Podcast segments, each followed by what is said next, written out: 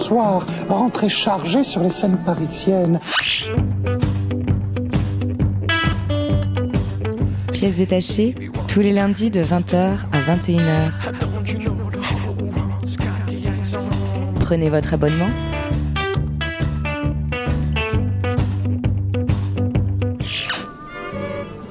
Vous savez que, que Jack est emballé. Bonsoir à toutes et à tous et bienvenue dans Pièces détachées sur Radio Campus Paris alors que la pluie s'abat euh, sur la capitale. Ici il fait bien chaud et nous, nous recevons Julie Deliquet dont la moiteur de notre studio. Bonsoir Julie Deliquet. Bonsoir. Vous êtes metteur en scène avec le collectif In Vitro et vous présentez en ce moment jusqu'au 12 octobre le triptyque des années 70 à nos jours.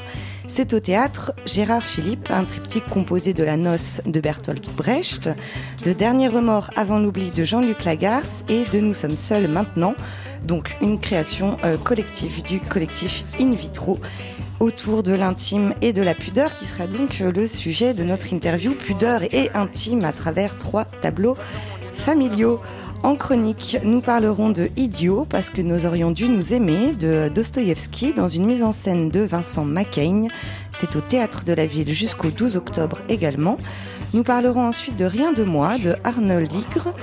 Je pense que je n'ai pas la bonne prononciation. euh, dans une mise en scène de Stéphane Braunschweig au théâtre de la Colline jusqu'au 21 novembre. Et enfin de Passim, une mise en scène de François Tanguy et du théâtre du Radeau. C'est au théâtre de Gennevilliers jusqu'au 18 octobre. Euh, c'est un spectacle qui, comme Idiot, euh, est présenté dans le cadre du Festival d'automne à Paris. Mais tout de suite, je laisse la parole à Xavier pour son édito. Bonsoir Xavier. Il Bonsoir, fait chaud. Bonsoir à tous. Oui, on est dans une promiscuité presque moite dans ce studio Oui, c'est ça. Il y a quelque chose d'un peu tropical. hein. Alors moi, ce, je voulais, je voulais d'abord parler de la table, parce que ça fait très longtemps que je suis frappé par la dramaturgie des spectacles qui se déroulent autour d'une table, en particulier lorsque cette table est celle d'un repas. Il y a quelque chose de mystique dans le repas, ce moment qui mêle nourriture et paroles partagées. Le repas, c'est le partage. Et l'expression se mettre à table dit bien toute la dimension de dévoilement que cela suppose. Un spectacle qui se déroule autour de la table d'un repas, dans mon esprit, c'est un spectacle de l'intime. Un spectacle où les personnages se dévoilent et par extension nous dévoilent. Alors qu'en est-il lorsque nous ne parlons pas d'un seul, mais de trois spectacles? Un triptyque qui arbore donc pour titre collectif des années 70 à nos jours. Cette union de trois textes, au premier abord si différents dans leur histoire et dans leur nature, renforce-t-elle cette plongée dans l'intime et dans les non-dits de plusieurs générations? Est-ce que c'est au cœur de ces repas partagés que l'on assume, que l'on accepte qui l'on est et que l'on dit ce qui ne peut pas être dit à un autre endroit? Nous recevons donc ce soir Julie Deliquet, la metteur en scène de ce triptyque composé de La Noce, de Dernier remords avant l'oubli et de Nous sommes seuls maintenant, une création du collectif, en partie improvisée chaque soir. Est-ce que vous seriez étonné, Julie Deliquet, si je vous dis que ces trois pièces ensemble m'ont fait l'effet d'un spectacle générationnel, mais d'une génération qui n'est pas la nôtre, ni la vôtre? Oui, tout à fait. Non, ça m'étonne pas, puisque l'idée, c'était hum, de parler de notre génération à travers une autre, c'est-à-dire de parler de nous, mais de manière pudique, pas de manière frontale, en parlant d'héritage et donc euh, de succession, c'est-à-dire qu'on vient d'une autre génération. Effectivement, je dépeins les années 70, les années 80, les années 90, et à chaque fois, il y a un ou deux personnages qui représentent notre génération et puis une dizaine d'autres qui sont euh, la génération d'avant, celle de nos parents. Mais pour moi, de dépeindre la génération d'avant, c'était aussi euh, de montrer d'où on vient, quel est notre héritage, quelles sont nos différences et au final, euh, parler de nous à travers celle d'avant. Alors ça voudrait dire que chaque, euh, finalement, chaque pièce euh, hérite de la précédente. Alors, euh, c'est la même génération que je dépeins, c'est juste qu'elle vieillit et qu'elle commence à 20 ans au moment où elle s'unit, dans les années 70, et elle va jusqu'à ce que ces personnages soient devenus parents et, eux-mêmes des enfants de 20 ans. Donc, c'est partir de 20 ans d'une génération pour arriver aux 20 ans de l'autre génération. Mais au final, ça n'est qu'une génération qui a juste donné la vie à une autre, en fait. C'est une confrontation entre les deux. Est-ce que vous diriez que c'est le, même sujet qui, euh, qui, revient sur les trois pièces, l'une après l'autre? Je dirais que c'est une suite, puisque c'est euh, une union dans le premier volet. Euh, c'est une tentative de rompre avec la génération d'avant. Alors, c'est pas Bertolt Brecht, il a écrit aussi La noce pour rompre avec aussi le. C'était une critique du modèle familial. C'était vraiment l'expression d'un très jeune homme. Euh, quand il l'a écrite. Moi, je la mets dans les années 70, euh, lui pas, hein, j'ai bien conscience. Mais moi, c'était aussi une manière de dire, tiens, ce couple qui veut tout construire lui-même, qui fait ses meubles, etc., qui, décide aussi de, d'exploser un peu les codes du mariage, euh, c'était une manière pour moi de dépeindre les années 70, mais en passant par un, par un auteur. Et puis, alors que le mariage se casse la figure, à chaque fois, il y a une tentative quand même d'utopie, mais à la fin, je l'ai fait quand même réussir à faire l'amour et se dire que ça continue alors qu'on fait une saute dans le temps et on récupère, euh, avec Dernier remords avant l'oubli chez Jean-Luc Lagarce, euh, déjà un premier échec puisque c'est un couple à trois, donc a voulu aussi euh, un peu révolutionner le modèle familial, en tout cas le couple, la famille, et ça n'a pas fonctionné et qui se retrouvent une quinzaine d'années après, alors qu'ils finalement ils sont rentrés dans le rang, comme dit Lagarce, ils se sont remariés, ils ont fondé des familles et puis ils vont essayer de vendre cette maison qui leur reste de, ces années d'utopie et finalement confronter un peu ce qu'ils rêvaient d'être et ce qu'ils sont devenus. Et s'arrête là-dessus, sur quelque chose d'assez dur en fait, sur vraiment cette sensation d'échec. Et là, je me suis dit, bon, ben, euh, après avoir monté les deux premiers volets, je me suis dit que c'était intéressant de reprendre l'histoire là où la garce la laisse, c'est-à-dire de dire qu'à 40 ans, euh, peut-être qu'ils sont pas foutus et qu'ils ont peut-être un nouvel espoir de redémarrage. Là où leur fille, elle, devrait euh, vivre sa propre vie à 20 ans, c'est les parents qui décident de quitter la maison et de, eux, recommencer une nouvelle vie. C'était l'idée de poursuivre aussi cette idée d'éternelle jeunesse qui a traversé un peu cette génération, qui est rentrée dans l'histoire euh, en 68 parce qu'ils étaient jeunes à cette époque-là et qu'ils ont voulu bousculer le modèle familial en étant des parents différents, ce qui a été aussi une liberté folle. Et, et puis il y a eu la, la révolution sexuelle, etc. Toutes ces choses-là, mais de dire qu'aussi c'est une génération qui est encore très puissante partout aujourd'hui et qui, euh, qui a peut-être aussi du mal à laisser la place. En tout cas, c'est ce que moi je raconte dans le, deuxième dans le dernier spectacle. Après, encore une fois, pas de manière frontale. Et de, il ne s'agissait pas de dire qu'un modèle éducatif était meilleur qu'un autre ou d'être dans une critique. Que, euh, justement, cette succession de trois spectacles qui donc représente trois décennies distinctes, c'est la progressivement la chronique d'un échec annoncé. L'échec de l'anticonformisme, puisque finalement, soit eux, soit la, génération suivante, la génération de leurs enfants, qui pourtant n'a pas été élevée dans le conformisme, finit par être dans la convention sociale, dans les règles sociales, voire même aspire à revenir aux règles sociales qui pouvaient y avoir avant cette révolte de oui, oui, complètement. Oui, oui, il y a complètement ça. Seulement, la chose, c'est que j'arrête le dernier spectacle au moment où l'héritière devrait prendre la parole et la suite, et je ne dis pas ce qui se passe. Donc, quelque part, je ne pose pas un ultimatum sur cette génération-là. Peut-être qu'elle... Je donne la parole aux enfants, à nos enfants, au début du troisième volet, qui, euh, je trouve, ont une vraie philosophie par rapport à l'héritage, dire, euh, dans la vie, on doit être heureux, etc. Enfin, tout n'est pas noir non plus. Euh, mais effectivement, le fait de plonger aussi dans une sorte de saga fait que, et de broder et de coudre des histoires ensemble, qui ne sont pas une suite, qui sont pas une suite logique euh, d'un point de vue d'histoire, mais qui sont une suite dramaturgique plus, ça me permet aussi de rentrer dans des histoires intimes profondément, d'en laisser, d'en reprendre une autre, et puis d'en laisser, puis essayer de construire comme ça une suite, et effectivement d'avoir un message peut-être qu'une seule pièce me permettrait pas de donner, ou alors de me la donner de manière un peu plus appuyée, quoi.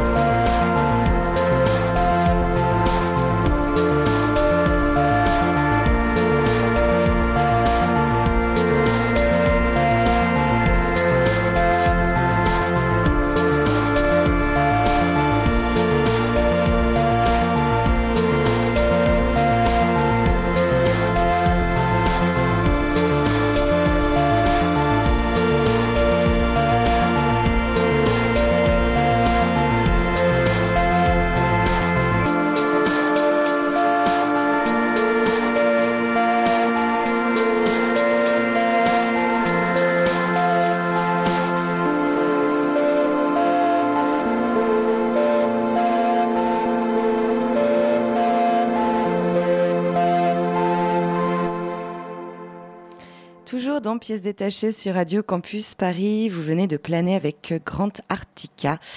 Euh, C'était donc euh, un morceau extrait de l'album Deltas de Chapelier Fou. On retrouve Julie Deliquet pour la suite de cette interview autour du triptyque des années 70 à nos jours au théâtre Gérard Philippe à Saint-Denis jusqu'au 12 octobre. Juste avant euh, cette petite coupure musicale, vous disiez qu'il n'aurait peut-être pas été possible de faire passer un message aussi fort avec une seule pièce. Mmh. Et pourtant, moi j'ai l'impression que ce triptyque, ces trois pièces, finalement, n'en forment plus qu'une seule. C'est d'autant plus étonnant qu'il s'agit de, de pièces euh, aux origines très différentes, comme je le disais tout à l'heure. Mais euh, de quelle façon avez-vous construit une pièce de Bertolt Brecht, donc qui ne s'inscrit pas du tout dans la décennie dans laquelle vous l'inscrivez, une pièce de Jean-Luc Lagarce, qui elle reste tout à fait euh, conforme à l'intention de son auteur, et ensuite cette création collective du collectif in vitro pour en faire une seule pièce. Comment ça s'est déroulé? En termes d'écriture dramaturgique Je suis, je suis très surpris de, euh, de la fluidité avec les- laquelle les trois pièces s'enchaînent. Bah, tout est parti du second volet, en fait. On a d'abord créé Dernier remords avant l'oubli, euh, parce que c'était un thème, moi, justement, l'héritage euh, des années 70 qui me touchait. Et puis, j'avais envie de travailler l'improvisation avec mes acteurs, mais dans un premier temps, avec les textes. C'était le but de travailler l'improvisation, mais en, en souterrain dans nos répétitions et puis de glisser tout doucement euh, vers une, une parole écrite et je la voulais très écrite pour mêler euh, ce travail-là. Donc euh, dans un premier temps, on a vraiment allié euh, le thème qui sera le thème du triptyque avec aussi la forme, euh, c'est-à-dire jouer avec les mots euh, de la garce. Tout de suite après avoir créé euh, donc Dernier remords avant l'oubli. D'abord, vous l'avez créé comme une pièce toute seule. autonome, euh, Voilà, toute simple, présentée, sans l'idée de triptyque, avec l'idée que quand même euh, ce dont parlait euh, Jean-Luc Lagarce, moi, me touchait personnellement, mais il y avait beaucoup de choses qui étaient à l'instinct quand même au départ, et puis cette idée d'improvisation, mais que je voulais, j'étais pas du tout partie sur l'idée d'une création collective. Quand j'ai créé le collectif, je voulais vraiment travailler le texte et l'improvisation. Euh, donc on a d'abord créé ce volet-là, et après on s'est dit, enfin tout le monde m'attendait sur un second Lagarce ou un Coltès ou je ne sais. J'ai dit ah non non mais moi je vais tout de suite surprendre en, en créant une genèse à mon histoire. C'était l'idée, c'est que bon j'ai un petit peu de mal avec la notion de fin, donc euh, j'avais envie de jouer. Déjà moi je trouve qu'il faut jouer les spectacles, ils se jouent trop peu. Euh, donc euh, je voilà, on- on- moi j'avais envie de repartir en création, mais j'avais pas du tout envie de D'abandonner ce qu'on avait. Et puis je trouvais qu'il y avait quelque chose qu'on avait commencé. Le travail, il est en plus jamais fini dans ce qu'on fait, mais particulièrement jamais fini. Donc euh, j'avais encore plein de choses à découvrir avec la garce. et j'avais envie tout de suite de- d'y opposer, de continuer ma recherche, mais d'y opposer une écriture très différente. Je cherchais un plan séquence, j'ai fait un plan séquence chez Lagarce, mais Lagarce, il n'a pas forcément écrit un plan séquence. Brecht, il a écrit un plan séquence. Alors, il n'a pas choisi les années 70, là, c'est moi qui l'ai choisi. Et surtout, il a une écriture très efficace par rapport à celle de Lagarce. Ah, avec, parfaitement dans l'époque. euh, c'est très Alors moi je trouve qu'il y a quelque chose qui fonctionne en tout cas très bien dans le triptyque. C'est pour le coup la, la noce n'a pas été faite pour être jouée toute seule. Elle, ça a vraiment été faite pour dans ma tête pour créer un diptyque. Et puis c'était voilà passer sur un autre travail avec la langue, toujours continuer euh, notre notre improvisation euh, avec avec le spectacle. On a un peu plus d'improvisation d'ailleurs avec le texte de Brecht parce que il va tellement vite le Brecht qu'il fallait le ralentir un petit peu. Alors que là où la garce euh, finalement a, une parole très écrite, mais qui pourrait s'apparenter à de l'improvisation dans le sens où il cherche ses mots, il se reprend. Euh, puis j'ai, quand j'ai quand même fait que le texte de Lagarde, je le bouscule, je fais pas mal de simultanés, des choses comme ça. Donc j'ai créé la noce et puis je, oui, je crois que je voulais m'amuser aussi à créer. Je trouvais que le- la notion de saga était assez ludique.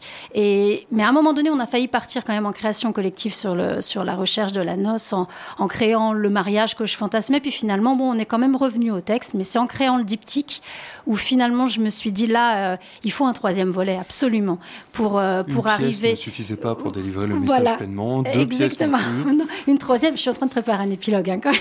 Je suis un petit peu- Et vous avez cherché un texte avant de passer à la pas du création tout. C'était évident parce qu'en fait, cette improvisation, comme je vous l'ai dit sur la noce, on était limite déjà parti. À un moment donné, on a dû faire machine arrière dans nos répétitions. On était vraiment parti en création collective à partir du thème de la Mm. noce. Euh, mais on est revenu quand même au texte. De toute façon, c'est ce qu'on avait annoncé. Et puis, euh, puis je crois que j'avais envie quand même de créer, euh, de créer ce volet avec ces deux écritures. Et puis, je trouvais que c'était, on avait commencé un peu un voyage dans le temps parce que Brecht, bon, c'est le début du siècle au niveau de l'écriture. Euh, Lagarde, c'est 13 années 80. Et puis, d'arriver à l'écriture de plateau, je trouvais que c'était aussi une saga dans l'écriture pour nous. Et cette écriture de plateau, elle était née des textes. On est très honnête là-dessus. Elle est vraiment née de notre rapport au texte, de ce qu'on a fait avec euh, les mots de la garce, du plan séquence de Brecht, de tout le monde autour d'une table de Brecht. Mais c'est vrai qu'il y a une langue qui est née chez nous. Je préfère dire langue, c'est une langue improvisée. Et ce travail-là, il était, il était très prêt. Et puis je crois que tout ce qui était du rapport intime du, thème du spectacle, j'avais besoin. Après, j'ai voilà, embarqué tous mes acteurs dans une dans ma maison. De... Ils, vous, ils, vous, ont suivi tout de suite. Moi, j'étais très intriguée parce que c'est quand même un projet de fou. Eh ben. Sur le Lagarce, pas de souci. Le Brecht, tout d'un coup, en plus, on jouait le Lagarce en même temps, pas de souci. Je sais que le lendemain de la première du Brecht, quand j'ai annoncé qu'on ferait Nous sommes seuls maintenant, je pense qu'ils se sont dit oula, oula, tout doux. et, euh, et, je leur ai dit, mais ça c'est comme ça qu'on jouera les deux, autres aussi, j'en étais persuadée. Euh, parce qu'il y avait eu beaucoup de travail sur la noce, mais beaucoup de travail qui ne se voyait pas, puisqu'à un moment donné, on avait, on avait vraiment bifurqué. Moi, je savais qu'il y avait quelque chose qui appartenait au spectacle de la noce et quelque chose déjà qui appartenait à un autre spectacle. Donc, euh, voilà, on, est parti en recherche, et puis j'avais envie, on avait commencé à travailler vraiment dans des lieux réels, sur des temps très longs. Et j'avais envie d'aller plus loin et de raconter une histoire aussi qui était peut-être euh, voilà, euh, plus, plus proche de, de ce que j'avais envie de raconter. Donc j'ai amené tous les acteurs à la campagne, dans les Deux-Sèvres, dans la maison de chez mes parents. Puis j'aurais dit, bah, ce sera la maison de la fiction, ce sera plus la mienne, ce sera celle de personnages. Rien n'est vrai dans ce qu'on raconte.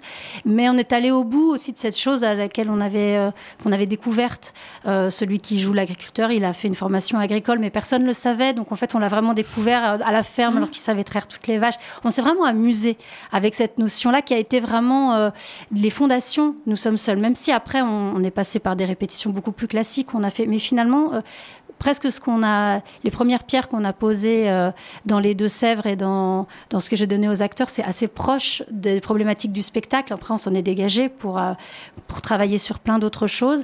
Et surtout, bah, cette, cette improvisation je l'ai toujours défendue comme, euh, comme une langue, puisqu'elle était née des textes. Et, euh, et alors, c'est une langue qui change chaque soir et qui est aussi terriblement la même, puisque le récit, lui, est très écrit maintenant. Il, longtemps, il a été quand même en recherche à vue. Il l'est encore sur certaines parties. Euh, on essaye de veiller à ce qu'il ce soit improvisé. Le fait de présenter ça après deux textes, ils n'ont pas de choix que d'improviser. Parce qu'autrement, ce serait terrible que nous, on s'arrête. Et je pense que c'est aussi le voyage des. Et puis la complicité qui fait que le, plus intime, il est aussi abordé différemment quand euh, les spectateurs ont déjà vu deux spectacles avec les acteurs, qu'ils les ont vus passer euh, d'un personnage à un autre. C'était aussi dévoiler les dessous d'in vitro, de dire voilà, en, en vous montrant trois, trois chemins euh, trois fois d'autres personnages, c'est aussi nous montrer, nous, notre façon de travailler avec les, faiblesses, les qualités, les défauts, de dire que ces personnages-là, ou ces, même ces acteurs-là, on les connaît déjà un peu. J'ai le sentiment que même euh, le troisième spectacle permettait de montrer à quel point les deux premiers allaient ensemble. Alors complètement. J'ai l'impression que c'est vraiment le troisième spectacle qui permet de donner sa cohérence et sa cohésion à l'ensemble. Mais ce qui m'intrigue, là vous parlez donc de dévoiler, euh, de dévoiler toute l'équipe du collectif, c'est que c'est une aventure de longue haleine. Ça fait ah plusieurs années que vous êtes là-dessus. Et, euh, et est-ce que euh, dans la création, vous êtes arrivé à vraiment un fonctionnement de troupe Ou est-ce que euh, vous continuez à donner euh, des directives extrêmement précises? Vous parliez d'un possible quatrième spectacle. Est-ce que euh, c'est vraiment maintenant, d'une certaine manière, une personne qui existe en tant que telle, le collectif in vitro, qui part dans une direction et qui continue à, à délivrer un message? Oui, je crois que je crois qu'on est assez clair sur la place de chacun. C'est-à-dire que ce que ça a changé, le troisième volet, c'est qu'ils sont passés d'interprètes à créateurs. Euh, on, signe le texte qui n'existe pas, hein. il n'y a pas un mot, mais enfin, si ça s'appelle juste Nous sommes seuls maintenant à la SSD, à 13. Et, de se dire aussi que la place de chacun, c'est euh, bah, chacun qui la trouve avec ce que ça comporte hein, de compliqué et de passionnant. Mais effectivement, il y a une notion de groupe, mais, moi, je ne joue pas et eux, ils ne, ils ne sont pas regard extérieur, même si en dramaturgie, par contre, on questionne les choses et on les remet en question euh, chaque soir. Et eux, ils ont une parole. Là, on a eu il y a quelques jours encore sur Nous sommes seuls maintenant. Ils ont dit on n'improvise plus assez ça, ou il y a des choses qui marchent trop pour le public, qui fait qu'elles sont plus faites pour les bonnes façons. C'était une énorme discussion pour remettre euh, euh, le, spectacle en travail euh, le soir même. C'était pas qu'une discussion que j'ai provoquée moi. après, je pense qu'au niveau du thème, je, je, suis quand même euh, à l'origine, mais après, je me laisse complètement déposséder de quelque chose qui devient très extérieur à moi et qui est transformé par la fiction et par, les, euh, et par chaque, euh, chaque membre du collectif. Ce qui est fort, c'est qu'on a aussi vécu tout ça ensemble. On était très à l'instinct. Euh, ceux du Lagarce, après ceux qui sont rajoutés pour le Brecht. Oui, et puis, le, le, dernier volet, c'est là où ils se réunissent. C'est la tous, réunion hein. de tous, et puis tous, on l'avait jamais fait, et on l'a fait ensemble de découvrir une création collective. Il y en avait qui l'avaient déjà fait avec d'autres, mais vraiment ensemble, on l'avait jamais fait. Donc euh, l'idée aussi d'en faire un autre, c'est aussi de pas refaire une deuxième première fois, mais d'en faire un deuxième, et de que toutes ces questions de dramaturgie, de récit, d'improvisation euh, écrite, je ne sais pas comment on pourrait dire, d'improvisation en tout cas euh, écrite dramaturgiquement, c'est des choses qu'on a commencé à découvrir, et effectivement là, j'ai envie qu'on remette tout, tout, de suite le couvert pour pour aller plus loin, parce que c'est assez assez passionnant. Puis j'ai sûrement pas envie de finir. Euh, et sûrement qu'on va aller ailleurs, mais euh, il y a encore un fil que j'ai besoin de tirer avec eux. Mais effectivement, il y a un, système collectif, non plus au niveau administratif et tout ça, euh, mais beaucoup plus au niveau artistique. Et l'équipe est très en autogestion pour tout. C'est elle qui fait, qui fait sa bouffe, ses lessives. C'est, il y a quelque chose qui, pour que ça puisse marcher comme ça, il y a quelque chose où l'acteur est, n'est pas qu'interprète dans les spectacles.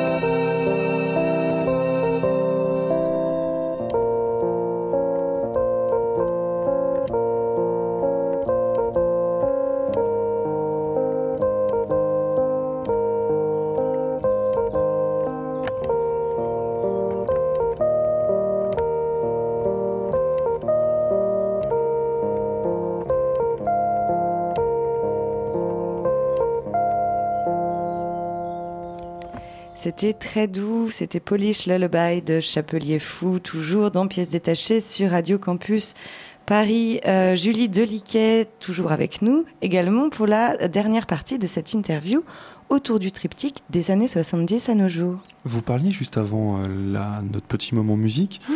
de, de, nouvelles envies, d'un nouveau fil à tirer. Mmh. Après euh, l'adaptation d'une d'une pièce euh, du début du siècle, après un texte très années 80, mmh. après une, une création de plateaux euh, avec tout le collectif, pour rester dans les mêmes, euh, dans les mêmes dynamiques. Mais où allez-vous aller? On est très curieux. Ouais. Euh alors, d'un point de vue de la forme, je pense que je vais reprendre la création collective improvisée, mais peut-être que ça, c'est le point de départ. Est-ce que ça va aller? Est-ce que la fin du spectacle sera écrit Est-ce que, euh, effectivement, je pense que. En tout cas, ce sera sûrement pas hum, une deuxième découverte euh, comme l'a été la première fois. Nous sommes seuls maintenant, donc je pense qu'on va se poser d'autres questions. Le fait de le faire une deuxième fois et que et que l'idée c'est de partir euh, de la même chose en sachant qu'elle va nous amener ailleurs dans une seconde partie. Et au niveau du thème, l'idée c'est de sortir du fantasme euh, de la génération d'avant pour parler de notre génération. Donc euh, le prochain spectacle s'appellera Catherine et Christian, fin de partie. Et en fait, j'ai convoqué deux acteurs, j'ai appelé deux acteurs, Catherine et Christian, donc qui sont deux acteurs qui ont fait le TNS et le conservatoire en 68, qui vont interpréter nos parents qui ne sont pas un vrai couple, hein, c'est des acteurs, donc euh, qui vont interpréter nos parents pendant toutes les répétitions, mais que je ferai mourir dans le spectacle, qui ne joueront pas dans le spectacle. Donc j'ai envie de créer une tribu autour de ces deux personnages, une famille, où eux en seront vraiment les, les, bah, les soixantenaires d'aujourd'hui. Euh, la seule chose, c'est que je, le spectacle commencera le jour de l'enterrement. Donc un jour, ils ne reviendront plus en répétition et on verra ce qui reste. Donc je leur laisse les fondations de mon histoire pour sortir du fantasme, qui est une confrontation de génération réellement sur le plateau nous, on a des enfants, les acteurs, eux, ils sont grands-parents, de voir comment on élève nos enfants. Toutes les choses qui, que je me suis interdite dans Nous sommes seuls maintenant pour pas être caricaturaux, parce que on, nous ne sommes pas eux. Donc je passais par le nom. La première fois, les acteurs du collectif incarneraient leur propre génération et non pas les générations C'est la première fois. Alors j'ai quand même besoin d'eux, mais je veux les faire mourir dans le spectacle, théâtralement, de dire allez, stop, on arrête là, cette génération-là, et on parle de ce qui reste. Par contre, je leur laisse quand même euh, les fondations de l'histoire et puis peut-être qu'ils vont nous, terriblement nous manquer, ou peut-être que ça va nous libérer, j'en sais rien. Tout ça, ça va être une découverte. En tout cas, ne serait-ce qu'ils ne rentrent pas dans mes petites cases. Hein. Déjà, euh, le fait de travailler avec eux, moi j'ai beaucoup travaillé sur euh, Balinter, sur... Bon, ben, Catherine, elle a allaité ses enfants, donc déjà, ça marche pas. Donc en fait, c'est sortir aussi du fantasme pour être dans une confrontation et une confrontation aussi de deux générations d'acteurs. Ça me plaît de jouer avec une autre génération dans nos répétitions. Eux, ils sont assez intimidés à l'idée d'improviser, mais en même temps, ils, sont ils ont ce sens du jeu parce qu'ils ont une carrière énorme et euh, donc, c'est aussi une confrontation théâtrale entre, euh, voilà, eux, euh, tout ce qu'ils ont vécu avec les metteurs en scène qui ont marqué les années 80, les années 90, et puis nous, notre génération de collectif, l'écriture au plateau. voilà, j'ai envie qu'on parte de cette confrontation-là pour voir ce qu'il en reste et donner la parole. En tout cas, une parole. Peut-être que ça va aller vers une ère très différente qui se détachera des problématiques du triptyque. Mais en tout cas, partir peut-être d'un hommage. L'idée, c'est qu'on parte de leur mort, mais que le spectacle vienne à les faire euh, oublier. Et ils ont le regard que vous, vous avez porté avec, euh, avec les membres du collectif sur leur propre génération. Vous leur avez demandé leur point de vue, parce que finalement, là, dans les, dans les trois pièces, on a la génération de nos parents, mais qui est présentée par notre génération à nous. Oui. Et, euh, et là que vous avez décidé de le confronter à des acteurs, justement, de la génération de nos parents, mm. est-ce qu'ils ont trouvé ce regard juste? Est-ce qu'eux se sont reconnus dans la, dans la vision que vous avez donnée de leur génération? Ils se sont jamais prononcés de manière euh, aussi directe. Si je les ai choisis aussi, c'est qu'ils étaient assez proches de nous et qu'ils étaient sensibles au travail. Euh, nous, on est quand même une troupe aussi très. Il y a un côté très famille entre nous. Euh, je, je, je, pense qu'en tout cas, ça les a touchés. Je sais que politiquement, euh, sur le dernier, je sais que Christian, c'est quelqu'un qu'on avait interviewé pour Nous sommes seuls maintenant. Catherine aussi, qui était présente à l'Odéon en 68, on l'avait interrogé aussi. Donc je pense qu'ils étaient, ils étaient assez proches de, déjà de, de l'histoire, parce qu'ils étaient vraiment tout au départ quand on a commencé Nous sommes seuls maintenant. Donc je crois qu'ils ont été assez touchés du travail et assez, euh, je crois qu'ils ont trouvé ma proposition assez incongrue dans un premier temps, mais aussi assez amusante puisque ça sortait aussi de ce qu'ils avaient faire. Et je crois qu'on a intimidé les deux parties. C'était aussi l'idée de repartir avec mon équipe, mais dans les trois volets, c'est une équipe différente. Il y a six acteurs sur le Lagarce, neuf sur, euh, sur la, le Brecht, et ils sont douze. Je voulais pas repartir avec les mêmes euh, de Nous sommes seuls et refaire un Nous sommes seuls bis. C'est le danger hein, dans ce genre de choses. Donc l'idée aussi de mettre Catherine et Christian, ça déséquilibre, mais je leur donne le titre. vraiment, je me suis dit, allons jusqu'au bout, je leur laisse. Euh, enfin, moi, pour l'instant, j'ai plus travaillé avec Catherine et Christian qu'avec les autres. Dans un premier temps, on sera tous fils et filles de Catherine et Christian potentiellement enfin eux, les acteurs, et puis on va voir qui se dégage pour être euh, leurs enfants. Mais euh, c'est une manière aussi pour moi d'aller au bout de, de ce que j'avais envie de raconter, mais de sortir du fantasme pour pouvoir peut-être commencer à écrire différemment aussi. Puis on n'aura pas le choix là. Ça va être probablement plus difficile parce qu'on était dans quelque chose de très intime et il y a toujours euh, un, fond de tendresse quand on parle de la génération de nos parents. Mais euh, là, vous bah, s'il meurt, je ne pense que... non, non, mais ne craignez-vous pas d'être euh, d'être plus dur en parlant de votre propre génération? J'en sais rien, je sais pas. Moins intime peut-être, plus ouvert sur le monde, moins désenchanté, peut-être encore dans le présent? Bah, je sais pas parce que pour le coup, je vais quand même partir de la notion de deuil. Donc euh, moi, ce qui m'intéressait pas dans la, au début, dans, la, dans Nous sommes seuls maintenant, il y avait une troisième partie où je faisais mourir le personnage de François, le personnage du père. Et puis tout le monde était en larmes sur le plateau. Enfin, moi, j'avais pas du tout envie de travailler sur la tristesse, sur l'émotion. J'avais envie de travailler sur l'héritage. Mais pour ça, c'est ça que je parle d'un retour d'enterrement. Mais l'idée quand même de de travailler sur la perte, la disparition, en plus assez subite des deux. Donc, euh, qui dit disparition dit peut-être aussi éternité. C'est pas une mort euh, bête et méchante, on ne saura peut-être même pas de quoi. C'est une disparition. Euh, l'idée du manque fait que je pense que c'est aussi une manière pudique pour moi de rentrer dans l'intime, parce que sûrement qu'au départ, le manque va faire que peut-être qu'on va poser une vraie tendresse aussi sur cette génération-là, parce qu'on sera enfant d'eux et qu'on peut être enfant de n'importe qui à partir du moment où il part, il part. Et après, de, on aura on aura dépeint des personnages à partir de là, et sûrement ces personnages auront existé, et après, il, va se passer... J'ai toujours pensé que ça partait d'une mort pour aller vers une naissance, donc peut-être qu'il se passera beaucoup de, rencontres, de choses. Je pense que ça va partir d'un enterrement pour aller vers une fête, donc il y a quelque chose qui sera peut-être aussi de l'ordre de l'extraverti, de l'ordre de la libération, quitte à ce que justement tous mes spectacles commencent très festifs et finissent très mal, peut-être que là ce sera l'inverse. Ça pourrait être très intéressant. Moi, ce qui m'intrigue, c'est euh, ce regard sur une mobilisation antérieure à celle que nous ne sommes pas capables de faire. Et euh, dans un milieu culturel et théâtral qui, qui a du mal à survivre dans la société dans laquelle on est, où l'acte, le geste artistique, l'acte de création est toujours, euh, est toujours difficile parce que pas forcément très bien accepté. Là, ça m'intrigue que justement, vous ressentiez le besoin d'un épilogue qui parle de nous. Et, euh, enfin, je ne sais pas si ça parlera de nous, ça nous laissera la parole. C'est différent. Euh, nous laisser la parole, peut-être que nous ne parlerons pas de nous. Ça, j'en sais rien. En tout cas, on nous laissera la parole. Parce que là, vous avez vu, François, il parle tout le temps. Mm. Bulle, elle dit pratiquement rien. Donc euh, là, l'idée, c'est que. Mais ce qui est très raccord avec ce que ben, vous nous disiez au début de l'interview. Effectivement, on est une génération qui n'est peut écrasée, peut-être pas le bon terme, mais la génération de nos parents, la génération de ceux qui sont mobilisés en mai 68, est très présente. Exactement. Et continue dans tous les lieux de pouvoir à être très présente. Bien et sûr. pas ah, forcément avoir envie de partir. Exactement. mais c'est pour ça que c'est une, euh, une, mort symbolique pour laisser la place. Mais je ne sais pas si ça se trouve, on va aller vers. Euh, peut-être qu'on va aller vers même quelque chose d'autre où on va passer sur un texte, je ne sais pas. En tout cas, je me dis euh, de laisser la parole. Euh, est-ce qu'on parlera de nous ou est-ce qu'on ira vers euh, l'épilogue va, peut-être ouvrir vers une nouvelle ère aussi pour in vitro. Il ne s'agit pas de faire ça non plus pendant 20 ans, mais mais je sens que j'ai besoin en tout cas d'aller au bout d'une confrontation pour pour aller peut-être vers un endroit que que pour l'instant je pressens inconnu. C'est pour ça qu'effectivement je ne sais pas où ira ce spectacle. On commence cette saison à le répéter. Bah, je pense qu'on en reparlera dans l'émission au moment où vous aurez achevé ce travail. Eh bien, merci beaucoup, euh, Julie Deliquet. Je redonne toutes les informations. Je rappelle que vous êtes metteur en scène euh, avec le collectif In Vitro et que vous présentez le triptyque des années 70 à nos jours, comprenant La noce euh, de Bertolt Brecht, Dernier remords avant l'oubli de Jean-Luc Lagarce, une création euh, également du collectif In Vitro lui-même, nous, nous sommes seuls maintenant. Ces trois pièces, c'est donc au théâtre Gérard Philippe de Saint-Denis jusqu'au 12 octobre. Courez-y. Merci beaucoup. Merci.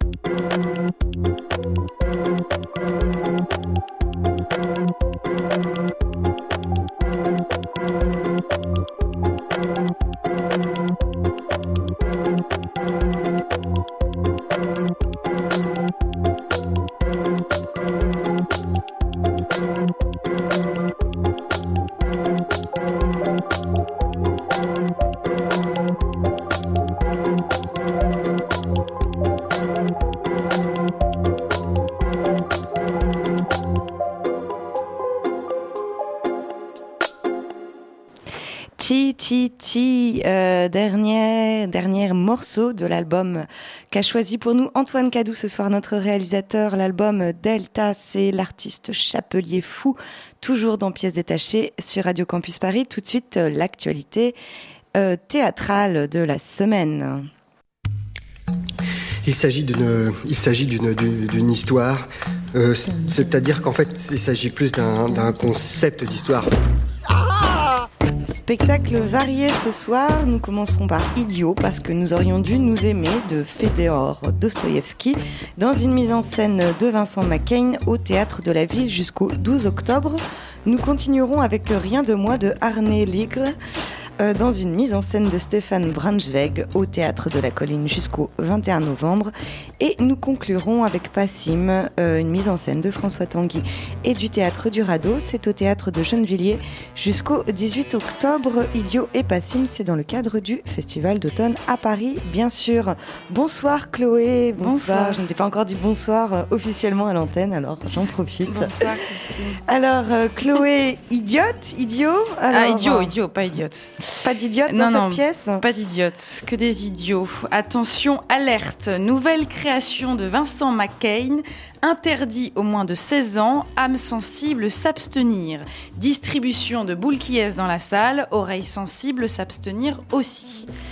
Dès le hall du théâtre de la ville, on a du mal à se faire entendre, à faire entendre son nom à la billetterie. Il faut hurler son identité pour récupérer sa place. La dame à l'accueil ne s'affole pas une seconde, certainement très habituée aux innombrables élucubrations des artistes invités ici. On rentre dans la salle, ce n'est plus un théâtre, c'est une boîte de nuit, une manifestation, la technoparade, une rêve party. Tout le monde est invité à l'anniversaire de Nastasia Filipovna. Tout le monde debout. Ouais, tout le monde sur scène. Ouais, tout le monde à poil. Mais distribution de bière aussi. oui, attends, oui, il y a eu la distribution de bière, mais personne n'est monté à poil sur le plateau. J'étais très déçue. Une soirée mousse, d'ailleurs, s'improvise derrière une verrière dans le fond du plateau. De jeunes spectateurs se prêtent au jeu et montent sans retenue. J'hésite. Dois-je transformer mon rôle de chroniqueuse en journaliste investigatrice, devenir une reporter de terrain de l'art? Ça décoiffe, comme dit un spectateur d'une soixantaine d'années derrière moi. Commence alors au cœur de cet immense gargantueste bordel un débat sur la beauté, sur la jeunesse, sur l'argent. On parle de libéralisme, de publicité, de capitalisme. On est tous des dépravés, on ne sait pas ce que c'est que d'aimer vraiment. Au milieu de tout ça, le prince Mishkin, le milliardaire idiot, qui arrive plein d'espoir dans cette société qu'il ne connaît pas encore. Lui pense encore que c'est possible. Il appelle à l'entraide au nom de la survie de l'humanité. Tout ce petit monde se parle la plupart du temps avec des mégaphones pour être sûr d'être bien entendu. On retrouve les ambiances du théâtre russe et par là Dostoïevski, ces grandes fêtes où chacun finit par hurler sa vérité. Toutes leurs colères ressortent en une voix commune, très certainement celle du metteur en scène. On étouffe un peu de toute cette rage, sûrement l'effet voulu d'ailleurs. Les acteurs sont gigantesques, au présent, généreux et ils fascinent. Mais ce n'est pas fini. Au retour de l'entracte, nous sommes 15-20 ans plus tard, il n'y a plus d'espoir et malheureusement sans surprise, le voilà, le débat Sarkozy-Hollande diffusé sur des télévisions du plateau. Je m'étonnais aussi qu'on n'ait pas encore évoqué plus concrètement les complots d'État, les manipulations du pouvoir. On est un petit peu déçu de ces raccourcis faciles. Et pourtant, c'est comme si McCain l'assumait pleinement, tant il nous sommes de le meilleur est derrière nous, ou encore ici c'est pire qu'ailleurs, en énormes lettres d'or gonflables. La deuxième partie est criarde, criarde, criarde, criarde, une succession de monologues colériques, comme pour survivre sûrement, sauf qu'en fait ils disent tous la même chose, le monde est pourri. On tourne en rond et c'est assez épuisant, c'est un peu à qui criera le plus fort dans un débat que finalement on n'entend pas. Ils jouent tous sur la même note, sur la même musique de parole. En résumé, j'ai trouvé son travail intéressant, mais bizarrement assez démodé dans la modernité qu'il cherche à utiliser. Je n'ai pas été surprise ni touchée par le débat en question. Cela a manqué pour moi de concret, de générosité et de jeunesse. Mais c'est mon avis, ma chère Christine. Euh, oui, moi, moi c'est pas forcément un avis que je partage avec toi. Alors après, ce qu'il faut savoir, c'est que cette pièce, elle a été créée d'abord en 2009. En fait, c'est une recréation que euh, Vincent McCain propose là euh, au théâtre de la ville. Et euh, en lisant les interviews, il explique effectivement à quel point il est fatigué, dégoûté, comme euh, enfin nous sommes nombreux à l'être de la situation politique et de la manière dont nos espoirs ont pu être déçus. euh, sous le nouveau gouvernement et donc c'est quelque chose qu'il euh, délibérément souhaitait appuyer d'où effectivement cette interview diffusée entre euh, Nicolas Sarkozy et François Hollande. Euh, moi, je, je, je, je ne peux qu'être d'accord avec euh, ce que tu décris, c'est-à-dire effectivement, c'est très outrageant, outragier, je ne sais pas, je me rappelle même plus du, bon mot, ça crie beaucoup, ça peut être lassant et en même temps, tu, le soulignais, ça, peut être voulu que ce soit lassant comme ça.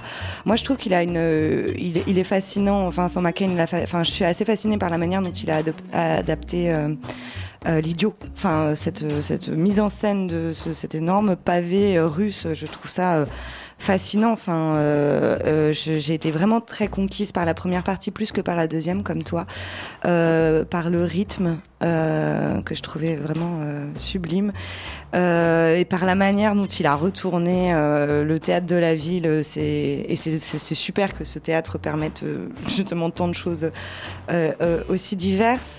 Je suis pas sûre d'avoir été conquise à, à de 200%, mais je crois que ça m'est égal euh, en fait. Enfin, ce, que je retiens, c'est son geste, son geste de rage euh, qui peut euh, laisser des spectateurs sur le côté, qui peut effectivement en comment dirais-je on a apporté d'autres vers lui, surtout des très jeunes. Il y avait de très très jeunes spectateurs. J'ai vu ça. Alors les jeunes de 16 ans, c'était pas possible pour eux.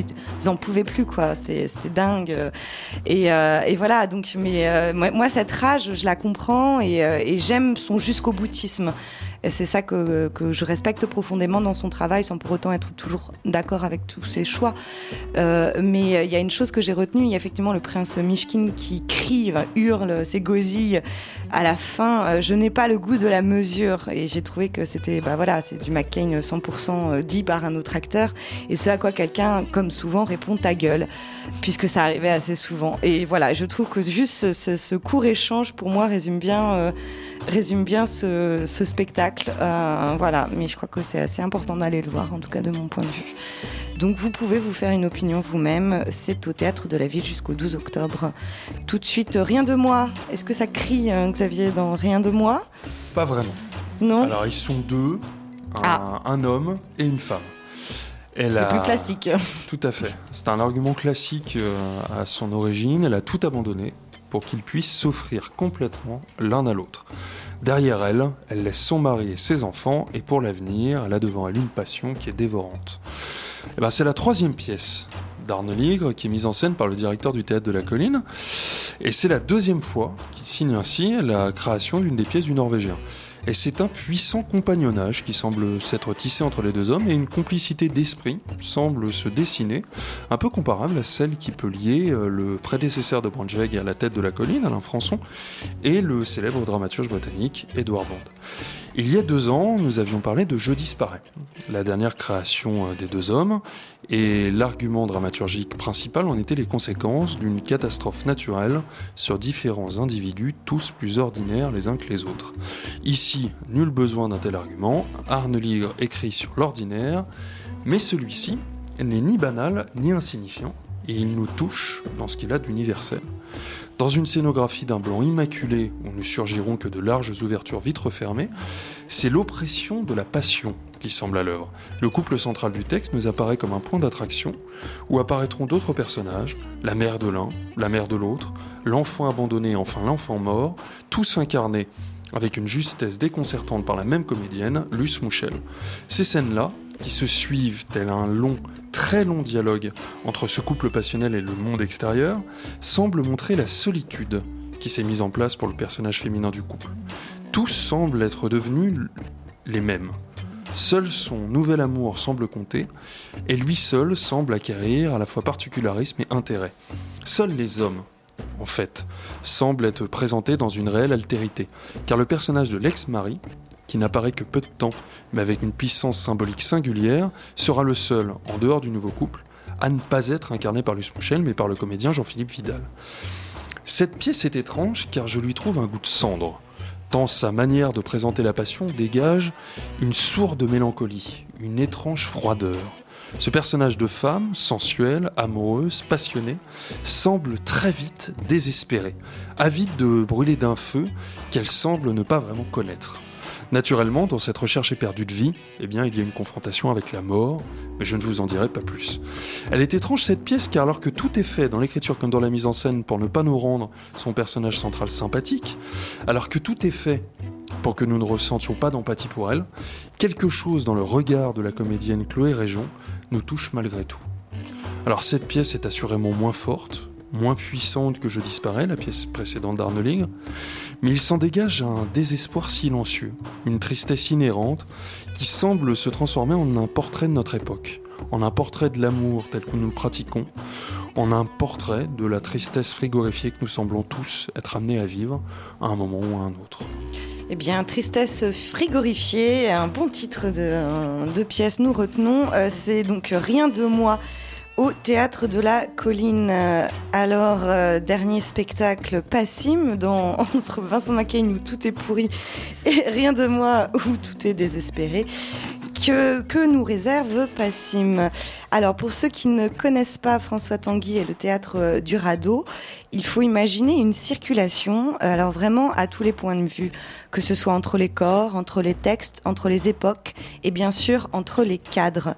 Des cadres pour mieux circonscrire le regard, des cadres dans les cadres, des pans de murs, des tables qui sont déplaçables à l'envie, euh, des jeux de profondeur qui donnent en même temps que la sensation du hors-temps, celle du hors-champ, dans ces scénographies si particulières qu'on retrouve euh, d'une pièce à l'autre.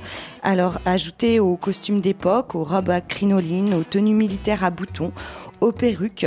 Ces cadres appuient l'esthétique du tableau vivant, mais sans jamais rien figer, puisque effectivement ici toujours tout circule.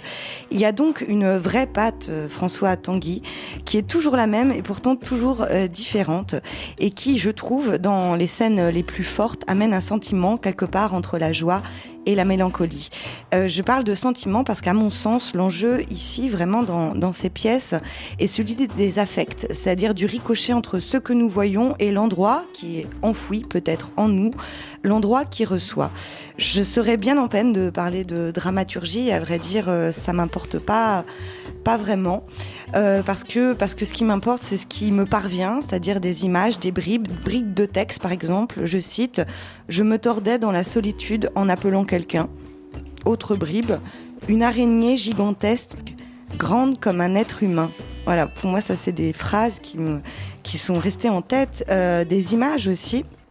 Cette femme hiératique, seule, qui débute le spectacle, les yeux dans le lointain et qui nous dit Regardez en décrivant Penthesilée, les Amazones.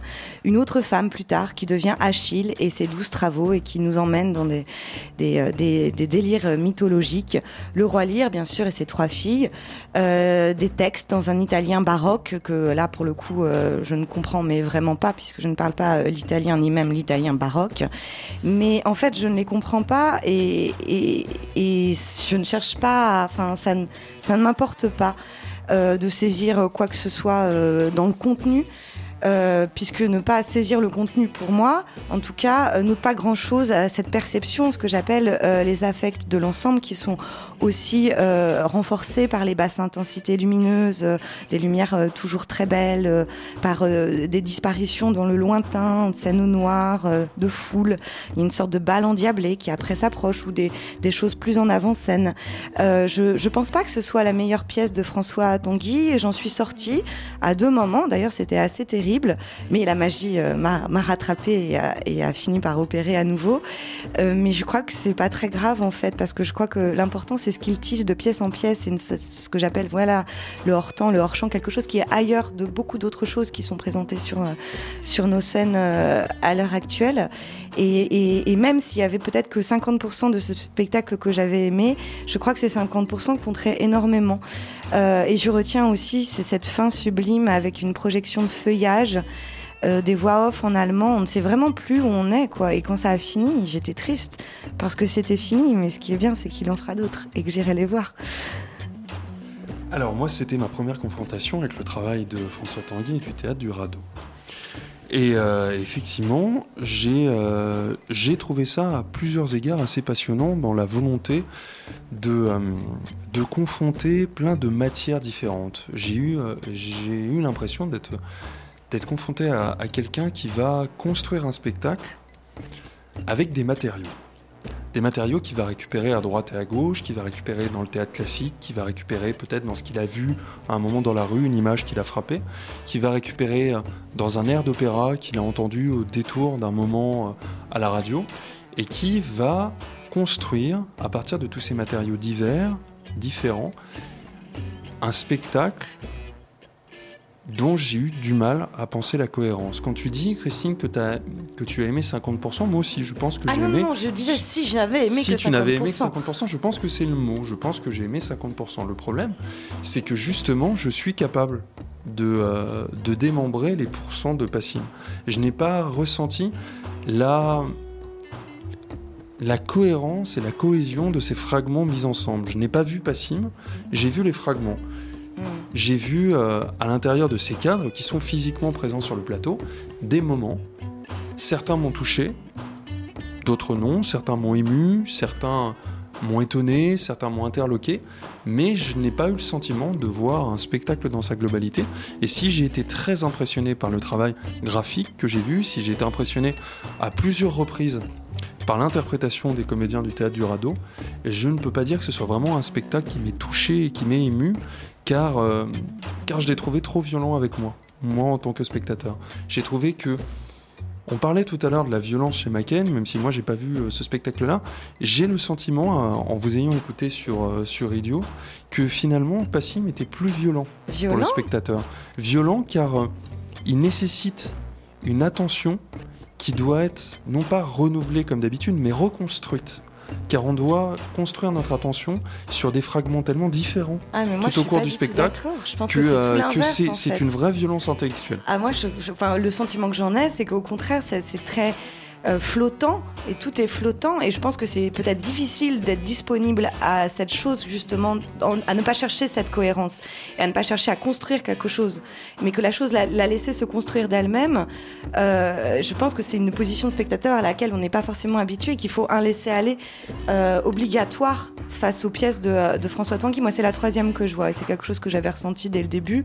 J'étais sortie, je me disais, mais que- qu'est-ce que c'est Je ne sais pas ce que c'est, mais j'ai adoré ce que, cette chose dont je ne sais pas ce qu'elle est.